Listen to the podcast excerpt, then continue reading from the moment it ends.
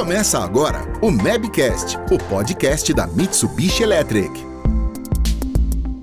A tecnologia evolui numa velocidade tão grande que às vezes fica difícil ter o conhecimento sobre conceitos e aplicações de cada inovação. Você sabe a diferença entre inteligência artificial e aprendizado de máquinas para automação industrial ou machine learning, como a gente está acostumado a ver por aí? O nosso cotidiano está cheio de exemplos que começam também a ser utilizados na indústria e que você vai reconhecer no Mabcast de hoje. Não descola o ouvido. Olá, ouvinte do Mabcast, o podcast do setor de automação industrial da Mitsubishi Electric do Brasil. Tudo bem? Eu sou a Mafelo Visoto e hoje eu tenho aqui dois convidados que vão explicar tintim por tintim tudo sobre inteligência artificial e machine learning. Eu estou aqui com o Braulio Molinari, que é gerente nacional de vendas da Mitsubishi Electric do Brasil. Tudo bem? Bem-vindo de novo. Olá, Mafê, obrigado pelo convite. Prazer estar aqui novamente. Obrigada por ter vindo. E o Renato Bedendi, que é especialista de produto e aplicação da Mitsubishi Electric do Brasil. Bem-vindo, Bedendi. Olá, obrigado aí pelo convite é, nessa estreia, né? É. Primeiro webcast que eu tô fazendo aqui com vocês. É verdade. Você já fez um lá atrás, né? Lá atrás, exatamente. Mas agora, espera aí trazer aí bastante informações interessantes aí pro, pro público sobre esse assunto. Com certeza, o webcast de hoje promete. Bom, vou começar perguntando pro Braulio a definição de inteligência artificial. Eu fiz um teste, eu coloquei no Google, né, o termo inteligência artificial, e aí o que mais apareceu foram aqueles robôs, sabe, imitando a figura humana. É o que a gente sempre vê em filme, né? Tá no imaginário das pessoas, como Robocop, Exterminador do Futuro, Ex Machina. É por aí ou o conceito é mais simples? Na verdade, a, a, a inteligência artificial tem mais a ver com o software, com a programação em si, do que efetivamente com uma uma máquina ou, uma algo. Figura. Exatamente, com uma figura, né? Isso seria a, aplicação final, assim. Só um parênteses, esqueceu de um Tron dos Vingadores. Ah, é verdade, é verdade. Não dá pra gente ficar fazendo um podcast só sobre Ex filmes de robô, né? Exatamente. Eu, robô. Exa é, exatamente. Tem, tem, tem, bastante aí. Tem até um filme chamado Inteligência Artificial, né? Uhum. Mas vamos lá. Vou tentar explicar de uma forma mais básica até pra, pra gente entender. A inteligência artificial, na verdade, né, essa programação que a gente faz, seja numa máquina, seja no software, ela é muito especialista e funciona mais ou menos como, por exemplo, você está aqui com a gente já há um tempo, já como hostess né, do nosso podcast. Acredito que você já aprendeu um monte de conceitos de automação da Mitsubishi em si. Cada mas... podcast é um aprendizado incrível. Mas existem algumas coisas que você ainda não. Se eu te perguntar sobre os podcasts, então provavelmente você vai saber me responder. Mas se eu te perguntar sobre alguma outra coisa, por exemplo, ah, você consegue programar uma máquina que tem produtos Mitsubishi ou um controlador Mitsubishi? Não. Você não vai saber, porque você não tem essa base de dados. Então, a inteligência artificial, a primeira coisa que você precisa ter é uma base de dados, ou seja, precisa ter referência, a consulta. E a segunda é, para você programar essa máquina, ou até no nosso caso aqui, você tem que ensinar. Né? Então eu posso te ensinar, você vai pegar esse conhecimento, usar aí a base de dados de conhecimento que você teve, e através de um estímulo ou uma pergunta que eu te faça depois, você vai saber responder. Então, ah, quando a gente fala em inteligência artificial, hoje é um tema muito mais do dia a dia, a gente está mais acostumado, mas existe toda uma programação por trás que demorou muito tempo para ser feita. Hoje o mais famoso é o Chat GPT. Uhum. O que, que ele tem? Ele tem uma base de dados enorme e conexões com outras fontes de dados, porque sem isso ele não vai saber te responder. Falando agora de inteligência artificial aplicada a sistemas, você tem que programar nela praticamente todas as opções. Ela tem que saber todas as perguntas, ou o máximo possível. Por isso que o sistema, os, os sistemas que são principalmente aplicados às máquinas, eles são muito especialistas. Vou dar um outro exemplo. A, a Mitsubishi ela tem um, um sistema de inteligência artificial voltada à eficiência energética. Então, a economia de energia, ao uso racional dos recursos de energia de uma planta, por exemplo. A gente já tem isso. O que, que ele olha? A primeira coisa que ele faz, como eu falei, é a base de dados.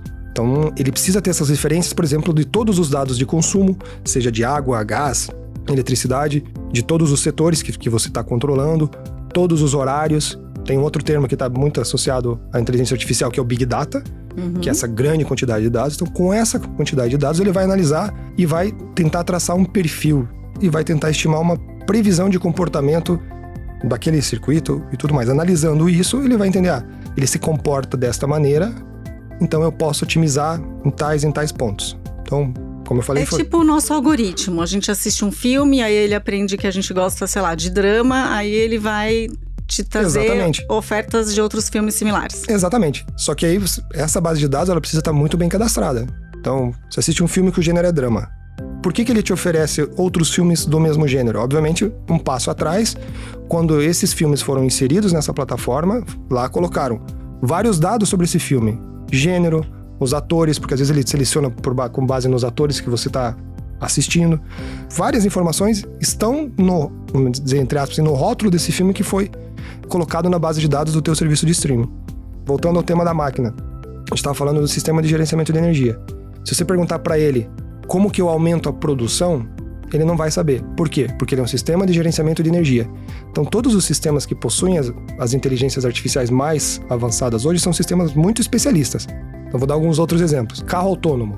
Você tem que ter muito sensoriamento também. Você tem que receber as informações. Então, no carro autônomo, já estamos no terceiro exemplo, né? Mas é porque é bem, é bem interessante isso aqui, essa conversa aqui Não, mas pode, a pode ir primeira pergunta a gente pode passar Exato, o dia exato, inteiro. pode passar o dia inteiro.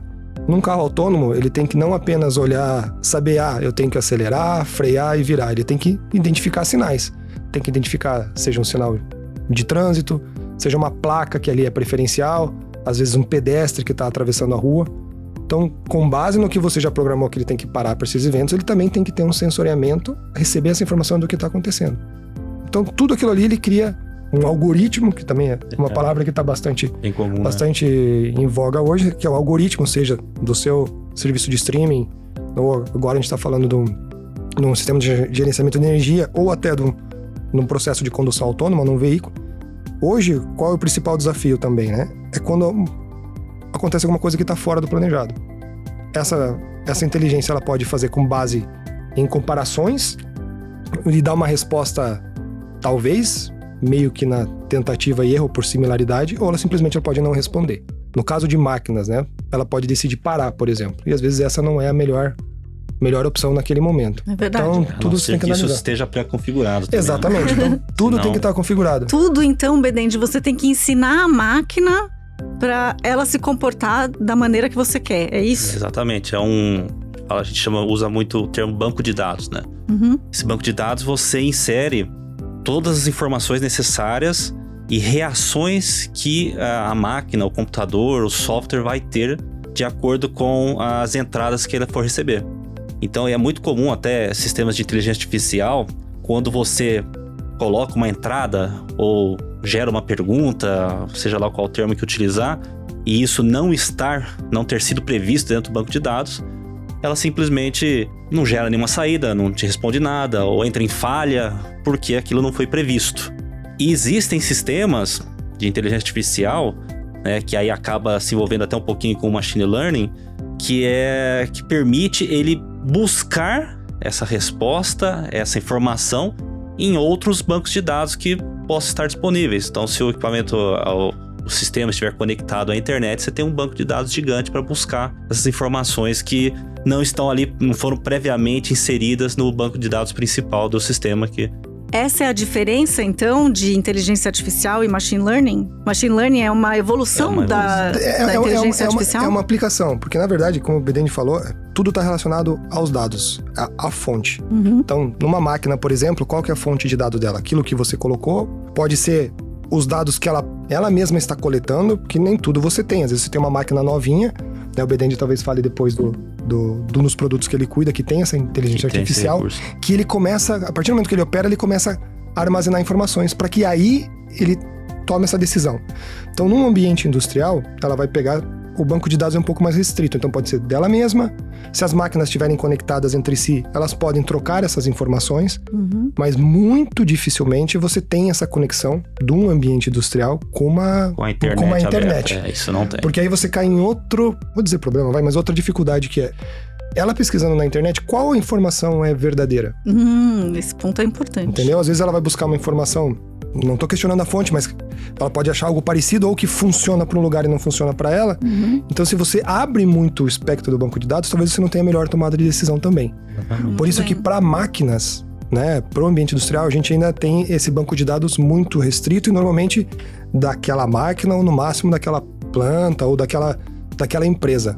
Você não abre muito isso. Uhum. É, Bedendi, então numa, numa indústria, até onde vai a inteligência artificial, o aprendizado das máquinas? Ah, eu diria que é, na indústria, a inteligência artificial ela tem um foco maior na análise de dados que são coletados constantemente durante o processo produtivo. Para quê? Indicar para o usuário é, locais de, de, maior consumo de energia, desperdício de energia, é, desperdício de material, equipamentos que estão com a, é, sua vida útil degradada e poderão apresentar um defeito a um curto prazo, causando o, o que o usuário industrial mais quer evitar, que são paradas inesperadas. Então, a, a inteligência artificial ela é muito é, utilizada principalmente para avaliar esses dados sensoriamentos que estão alimentando esse banco de dados constantemente. Então é como se fosse a análise preditiva mesmo. Por exemplo, se tem algo que está funcionando de tal jeito e de repente fica mais lerdinho, olha aqui, já vem um aviso que pode quebrar. Exatamente. Seria isso? É... é. Faz sentido essa? Faz sentido, porque como é, na indústria utiliza-se muito é, a eletricidade, é muito utilizada qualquer deformação na, na sua operação, a eletricidade indica isso facilmente. E se você estiver constantemente monitorando esses dados, é, isso vai servir como indicativo para que algo de errado está para acontecer. Uhum. A análise da eletricidade seria similar à nossa análise do nosso sangue. Ele te indica muitas coisas, né? Vários problemas que podem estar acontecendo. Você consegue pegar, por exemplo, através de uma análise do teu consumo energético, da consumo característica energético. da energia que está que você está tendo ali na, naquele Determinado momento. Determinado dispositivo está consumindo, se alguma coisa sai da curva normal de operação, aquilo é um sinal para se ter uma atenção, uhum. para se tomar uma ação para evitar as paradas tão inesperadas. E aí vem essa relação máquina e homem, porque ele está avisando é. o homem sobre algo e ele vai ter que agir, certo? Exatamente. Porque em automação industrial, os projetos, todos eles são concebidos com o foco principal de obter a maior produtividade com o menor consumo de energia para aumentar a lucratividade, níveis de produção futuros. Então, não cabe muito a utilização de inteligência artificial, machine learning, para melhorar o desempenho de linhas de produção, equipamentos industriais. E sim evitar essas paradas inesperadas que aí sim são grandes fontes de dor de cabeça para o usuário final. Perfeito. Bom, segundo um levantamento do World Economic Forum, realizado em 2020, a contribuição dos diferentes tipos de inteligência artificial para o mundo vai representar 26% do PIB global, que é mais de 15 trilhões de dólares. Praticamente todas as indústrias vão entrar nessa conta? Eu acredito que sim, porque eu acho que é uma evolução automática. É, naturalmente, as indústrias né, que nós estamos falando aqui, elas são obrigadas a estarem sempre evoluindo, principalmente para manter a sua competitividade no mercado da qual elas atuam. Então é natural que conforme essas atualizações venham acontecendo, a inteligência artificial ela vai sendo inserida naturalmente. Então não tem como isso ser evitado, mas pode no máximo ser postergado, né? E, e, segmentos mais tecnológicos, né, que estão tendo uma demanda maior, naturalmente eles vão ter isso, essa atualização acontecendo mais rápido, de forma mais rápida do que outros segmentos industriais. É, até... Quem demorar muito vai morrer na praia, Braulio. Eu acho que sim. Mas na verdade, é, é, como o Bidani falou, eu acho que é muito natural também. Antes a gente não falava muito de inteligência artificial porque, primeiro, você não tinha uma internet, você não tinha uma quantidade de informações. Ó, eu de novo batendo no, na tecla do banco de dados, né? Uhum. A gente não tinha concentração e armazenamento disso. Então, a partir do momento que toda a eletrônica, capacidade de processamento, de memória dos equipamentos aumentou bastante, você consegue colocar isso mais próximo do seu dia a dia seja no celular, seja no computador, né? Todo mundo tem Waze, todo mundo tem Google Maps, que são exemplos também que fazem isso. Então isso vem para você. Antes você não tinha esse acesso. Então, à medida que todos esses equipamentos vão evoluindo, todo esse algoritmo, né, todo esse software que está encapsulado como inteligência artificial, ele consegue fazer parte do seu dia a dia. Né? Então vai ter, estou usando o caso do BDend que está aqui comigo, ele tem um produto que já tem isso incorporado dentro do, do, do processador produto, dele. Né? Eu acho que foi o primeiro inversor que saiu com isso, né? Primeiro inversor com a inteligência mercado, artificial que faz essa análise. Então, antes a gente não tinha. Então, naturalmente, pela velocidade de processamento, a evolução da eletrônica que a gente tem embarcada nos dispositivos, a inteligência artificial vai estar presente no dia a dia. Então, cabe a nós, depois, como usuários, aproveitar isso. Uhum. Né? É uma função que já está ali, que vai facilitar, pode te dar um diagnóstico, como o Bedend disse, uma sugestão. É, eu também acredito mais nessa, nesse ponto de de ela ser mais uma conselheira, né, do que efetivamente uma atuante. Complemento, né? É exatamente, é um complemento de análise, porque ela vai concentrar todas as informações, vai te mostrar, olha, aqui está acontecendo isso, te dá o diagnóstico, né? Então, o mesmo ponto que eu falei do exame de sangue, né? Ele é uma fotografia. Quem toma a decisão é o médico. Uhum. Ainda, né? Ele que vai te dizer, olha, esse esse indicador podem caracterizar isso. Às vezes, se você olhar um indicador isolado, ele é, não é exatamente aquele problema, você tem que usar mais pontos, né? Na minha opinião, né? A inteligência artificial ela vem muito mais como uma conselheira, vai, que facilita a tomada de decisão por parte do profissional. No nosso caso, o profissional de automação. Muito bem. Mas eu queria voltar agora nos perigos que você comentou, né? Se tem acesso a toda a base de dados, se tem alguma informação errada, pode fazer algo que vai, enfim, causar um problema muito grande.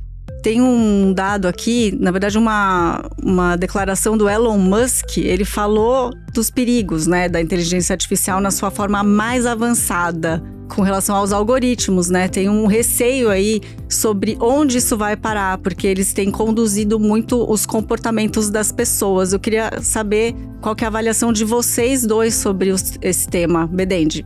Então, trazendo aqui para esse nosso universo da, da indústria, todo qualquer projeto de automação, ele é extremamente testado. Até as condições de falhas serão simuladas antes do equipamento entrar em operação para produção. Então, até esses recursos de inteligência artificial, eles também são testados e simulados até o máximo, porque o objetivo é sempre você ter maior produtividade, ter o menor tempo de parada possível. Então, não adianta nada você criar uma tecnologia, mas você não confiar nela. Uhum. Então, por isso que uh, antes desses sistemas, né, com inteligência artificial serem colocados à prova em operação, eles são muito bem testados para que eles não gerem surpresas para o usuário final lá na frente. Então por isso que eu, eu entendo que na automação isso é, esse risco não existe. Uhum. Eu acho que esse risco não, não existe de, de ficar preocupado, de que ser que nem no Exterminador do Futuro, de tudo. As máquinas vão começar tomar a andar. controle de tudo, eles começarem a se autoproduzir outros robôs. Então isso não.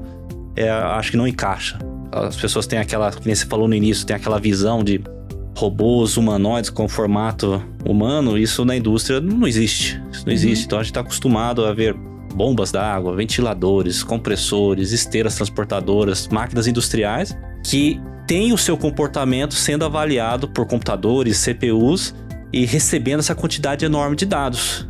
Então, isso é impossível por um ser humano é, avaliar. Então, por isso que a máquina tem que fazer isso e aí sim ela indicar possíveis problemas que ela possa vir a ter com o objetivo de manter sempre a maior produtividade. Então, é, eu acho que esse risco para nós, né, no nosso segmento, eu acho que por enquanto eu acho que não existe.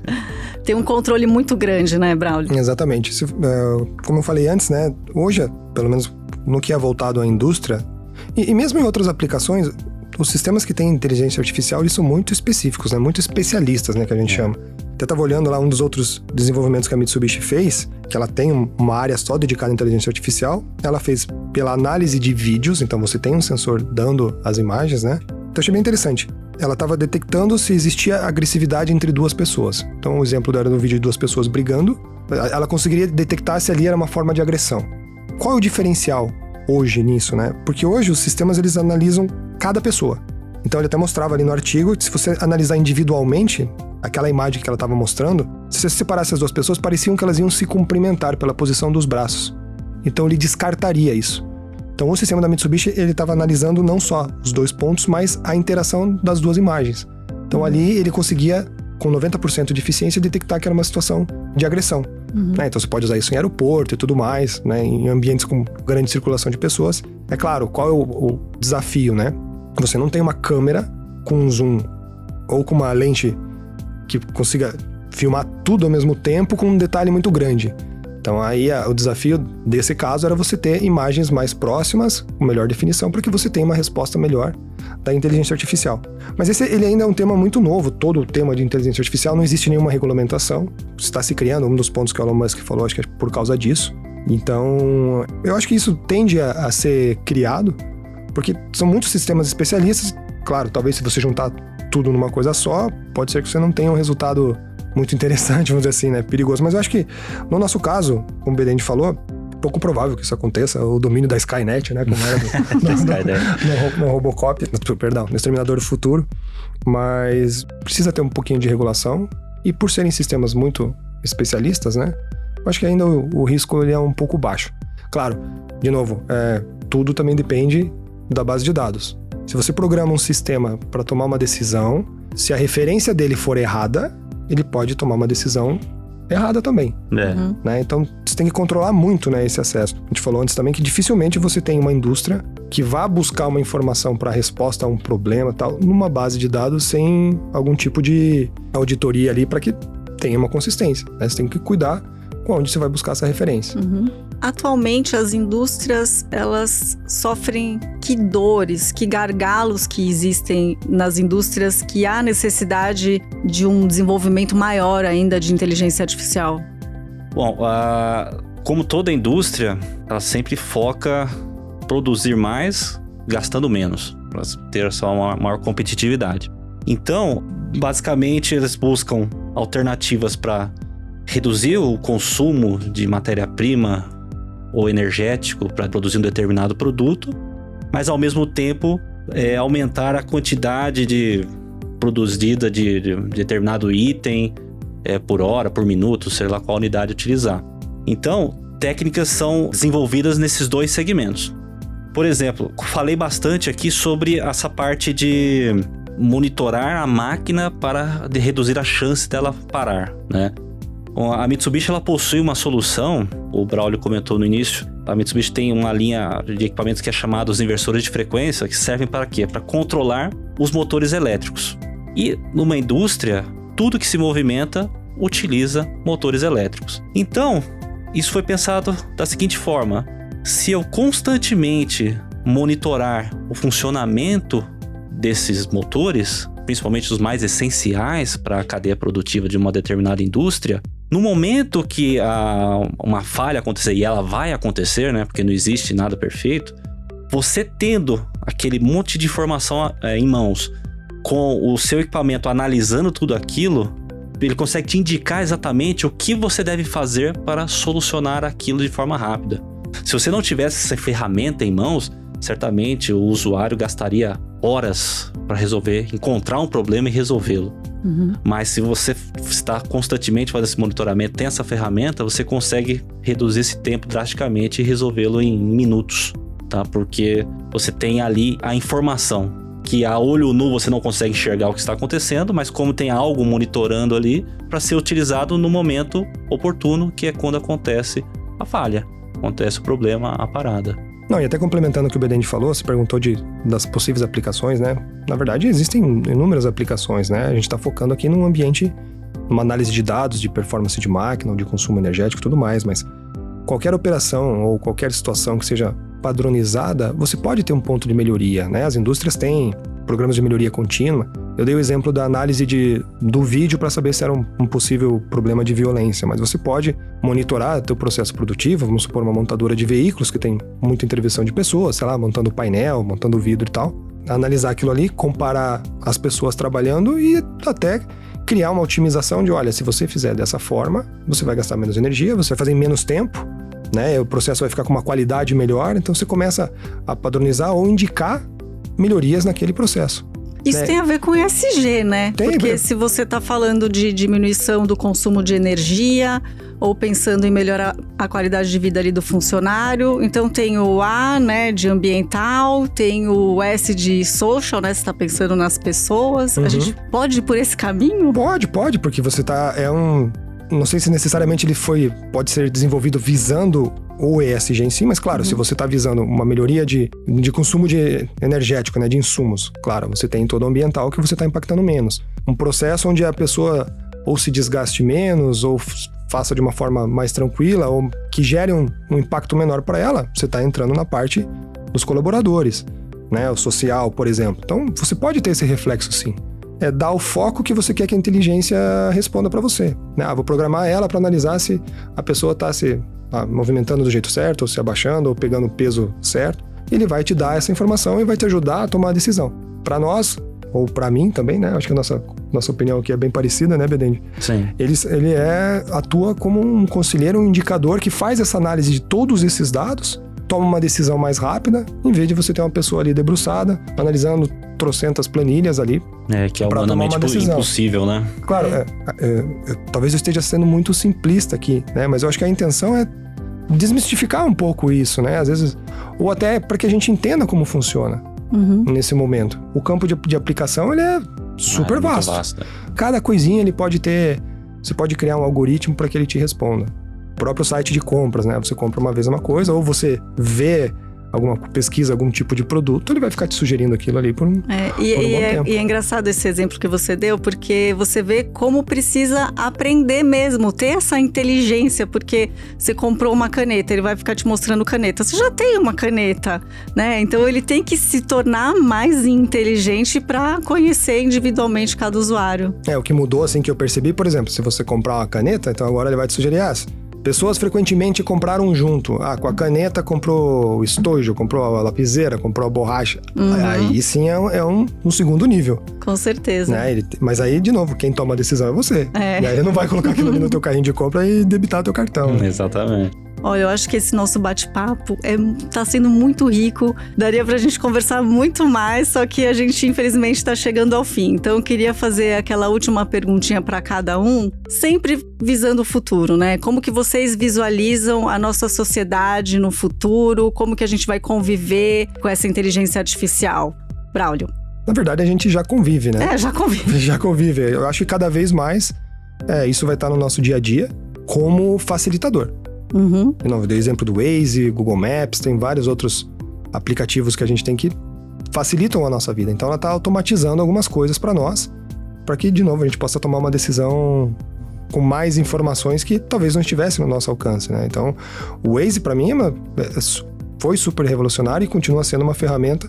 Até brinco, né? Ele me deixou mais burro com relação a, a, a- a- senso de direção, mas hoje, principalmente morando aqui em São Paulo, né? É, Eu não vou, todo lugar que eu vou eu ligo pra saber, ah, porque você pode ter trânsito, pode ter acidente, às vezes você tem uma obra, essa marginal tá em obras, né? Então ele dá alguns desvios. Então a gente já usa isso, já tá no nosso dia a dia. Então cada vez vai vai ficar mais presente. é, trouxe muita liberdade, né, para nós, né? Eu, eu diria que a, esses recursos que já estão aí, é, eles vão é, libertar a criatividade humana, que nos liberando assim mais tempo para criar novas coisas em vez de gastar com atividades repetitivas. Obviamente, cada pessoa tem que saber é, utilizar isso para o seu próprio desenvolvimento, Uhum. tá? E não regredir.